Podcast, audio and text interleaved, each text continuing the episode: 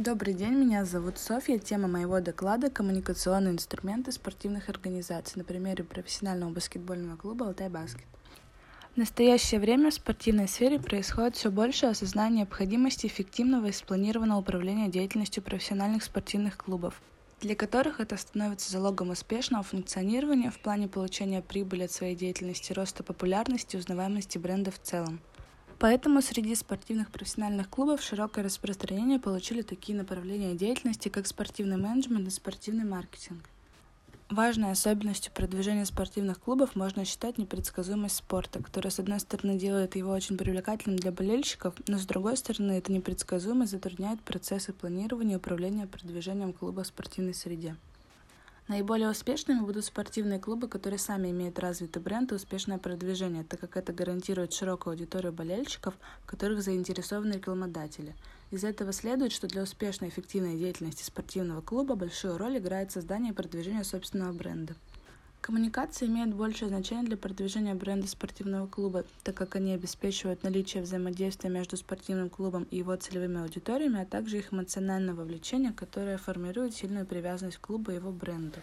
Реклама и пиар направлены на привлечение внимания потребителя, увеличение его заинтересованности в клубе, стимулирование вступить с ним в взаимодействие, например, покупка билетов, атрибутики, вступление в фан-клуб и многое другое, а также направлено на формирование лояльности. Реклама при продвижении спортивного клуба выполняет роль увеличения его известности и информированности о нем среди широких аудиторий. Инструменты пиар в продвижении бренда спортивного клуба направлены на установление более сильной эмоциональной взаимосвязанности с брендом клуба, продвижение его ценностей, философии клуба, формирование устойчивых отношений со всеми контактными аудиториями.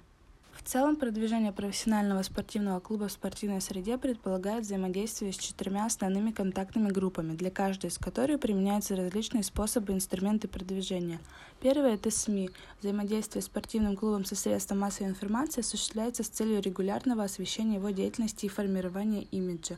Для этого используются следующие мероприятия – пресс-конференции, брифинги, пост, пресс-релизы, организация выступлений интервью спортсменов в СМИ, проведение открытых тренировок для представителей представителей СМИ, открытые для СМИ презентации новых игроков, организации пресс-туров для представителей СМИ и многое другое. Следующая категория – это органы власти и общественные организации. В рамках этого направления осуществляется благотворительная деятельность клубов.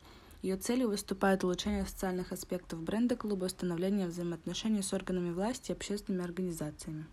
Болельщики и фанаты данной аудитории выступают одной из самых важных целевых групп, так как они постоянные потребители продукции клуба и являются каналом распространения информации о нем. Продвижение бренда среди этой группы включает организацию встреч спортсменов клуба с болельщиками, организацию и поддержку фан-клуба, предоставление атрибутики клуба, помощь фанатам в организации различных перформансов, челленджей и флешмобов, поддержку клуба на соревнованиях, проведение различных мероприятий, соревнований, акций акций для болельщиков, запуск рекламы в СМИ, анонсы мероприятий и соревнований, коммуникационные и не забываем про коммуникацию социальных медиа, запуск клубных СМИ.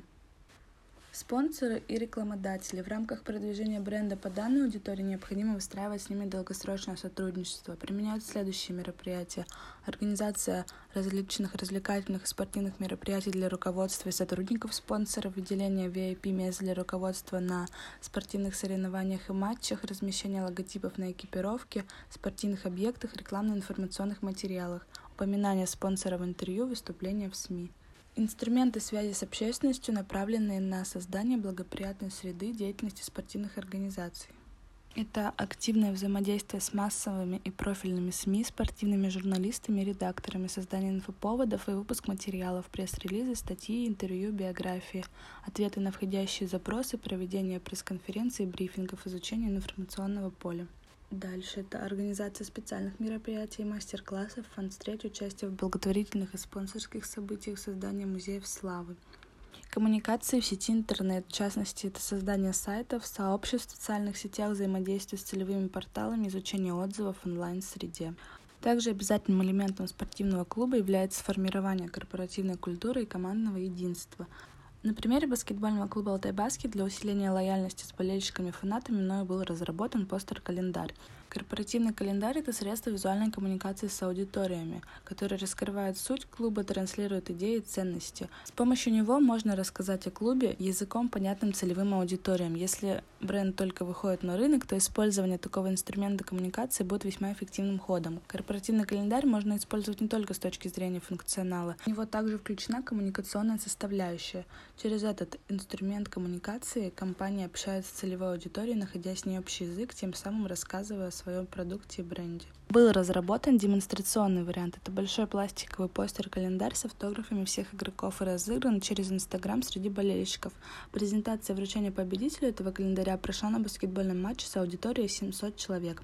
Как итог, появился инфоповод для СМИ, появился коммерческий спрос на мини-версии календаря и была видна положительная реакция болельщиков на хоть и небольшие, но значимые изменения для самих болельщиков и клуба в целом. Спасибо за внимание, очень жду ваших вопросов в комментариях.